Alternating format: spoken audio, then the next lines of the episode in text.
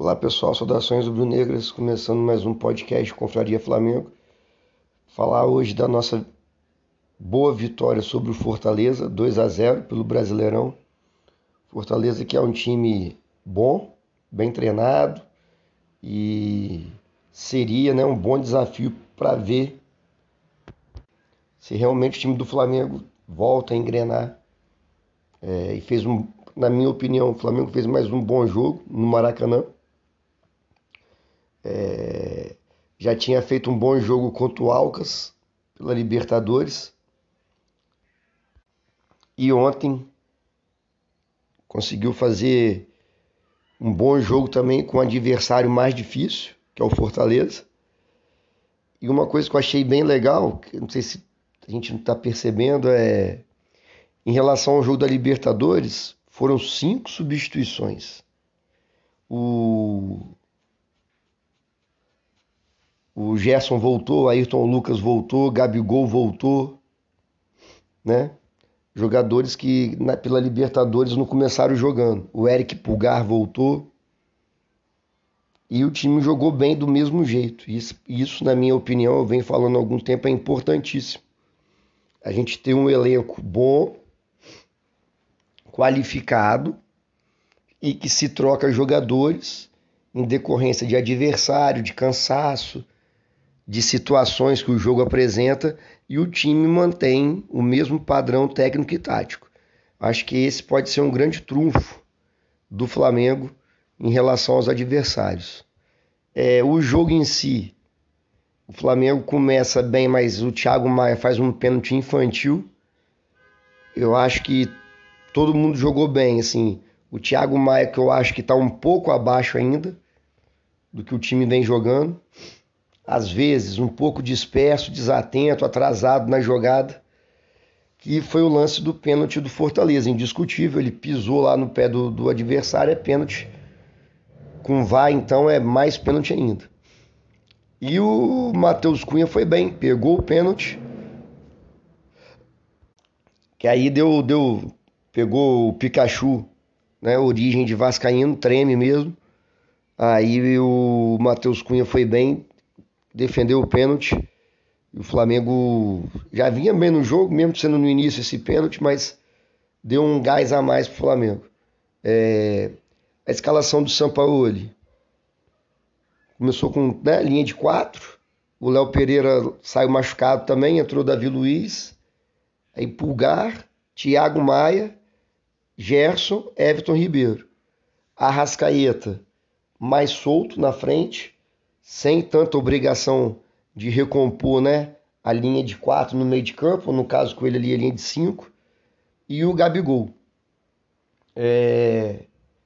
Gostei que o Gabigol nesse jogo ainda continua voltando para pegar essa bola no meio de campo, que não precisa, como eu sempre falo, não precisa, mas eu achei que foi menos que nos outros jogos, isso é um ponto positivo.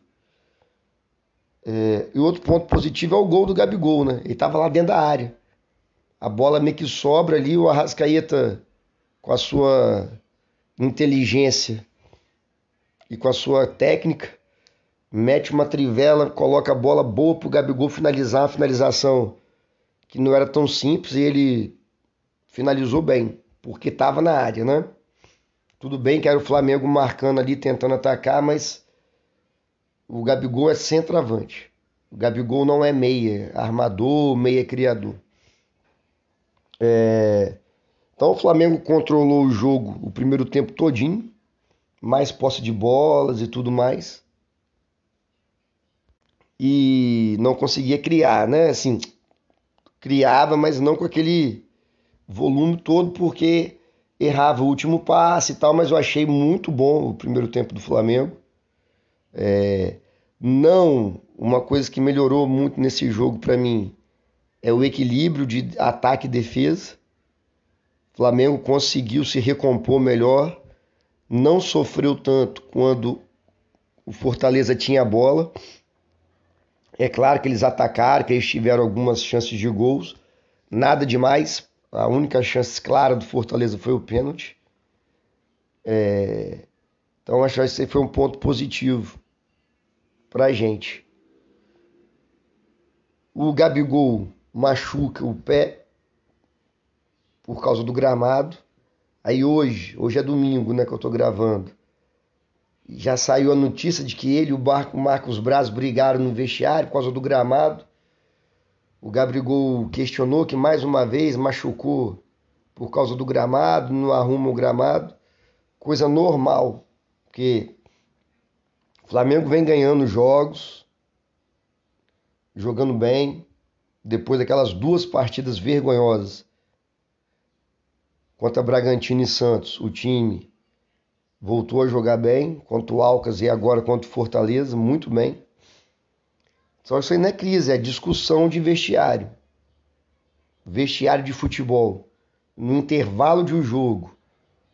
Que o jogador tá chateado que machucou por causa do gramado. A discussão é acalorada. Não é uma discussão que a gente está no serviço quatro horas da tarde, numa reunião, ar-condicionado, tomando um cafezinho, cordial, não. É assim mesmo. Então não já deve, já tem e amanhã deve aparecer mais gente querendo botar crise onde não tem.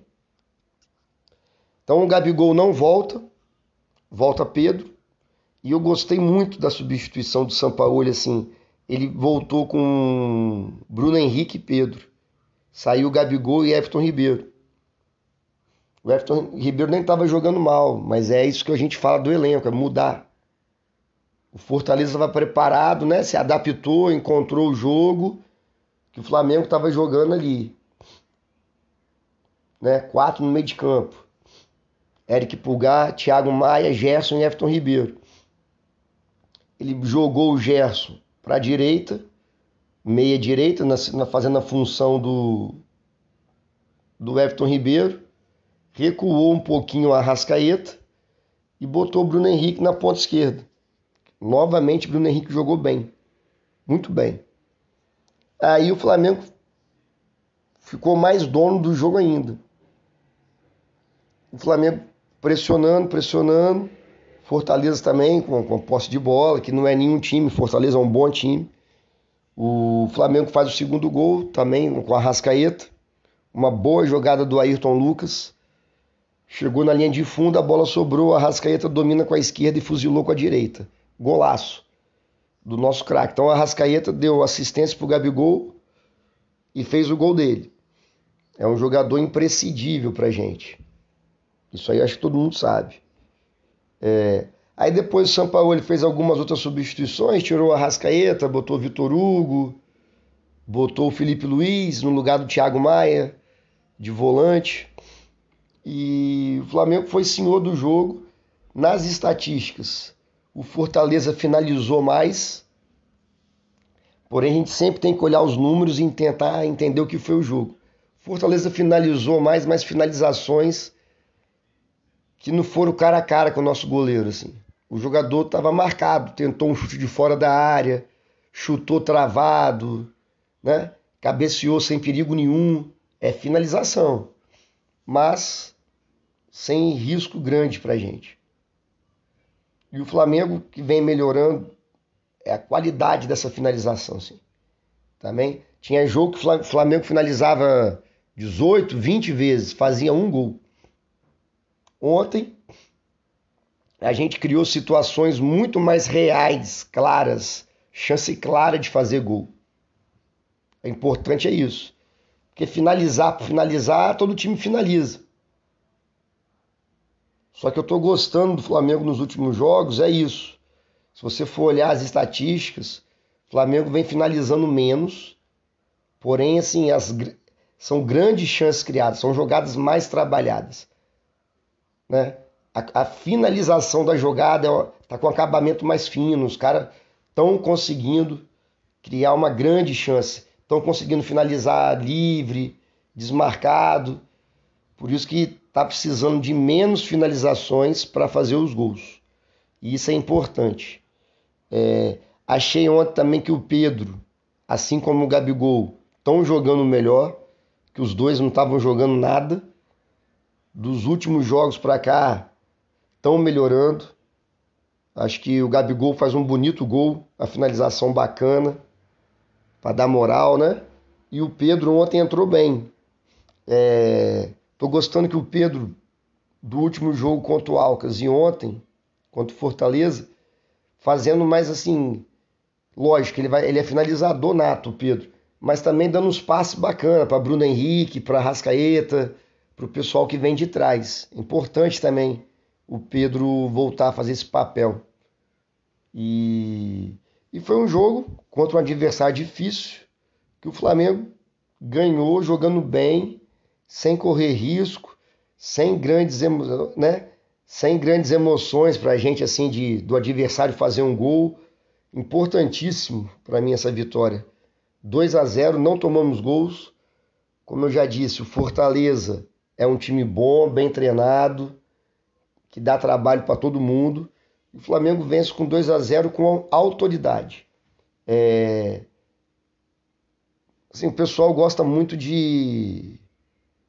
Eu ouvi no jogo da Libertadores que o Bruno Henrique jogou muito bem e o Ayrton Lucas não jogou. Quem jogou foi o Felipe Luiz. Bicho, os caras tiveram a cara de pau de questionar assim: será que vai dar certo Bruno Henrique e Ayrton Lucas? Porque os dois têm as características parecidas, cara. Como é que dois caras que jogam bem não vai dar certo? Só no Flamengo que não vai dar certo.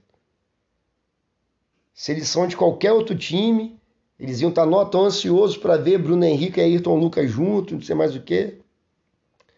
Ontem do tempo que eles jogaram junto, cara, é, é questão de entrosamento, de mais ritmo de jogo ali dos dois, que vai dar muito certo. Nessas competições agora que estão afunilando, né? Quarta-feira já tem Copa do Brasil, depois vem Libertadores, Brasileirão, nós vamos jogar sábado contra o Palmeiras. Acredito, aí, né? Acho que, vamos supor, quarta-feira, Flamengo e Atlético Paranaense no Maracanã. Acredito que o São Paulo pode entrar com Ayrton Lucas e Bruno Henrique juntos já. Porque, na minha opinião, o futebol dos dois combina muito bem. Os dois têm velocidade, os dois têm força, os dois têm habilidade. Marca lá. Marca o lado esquerdo do Flamengo, com Ayrton Lucas e Bruno Henrique. Vai ser ótimo pra gente, né?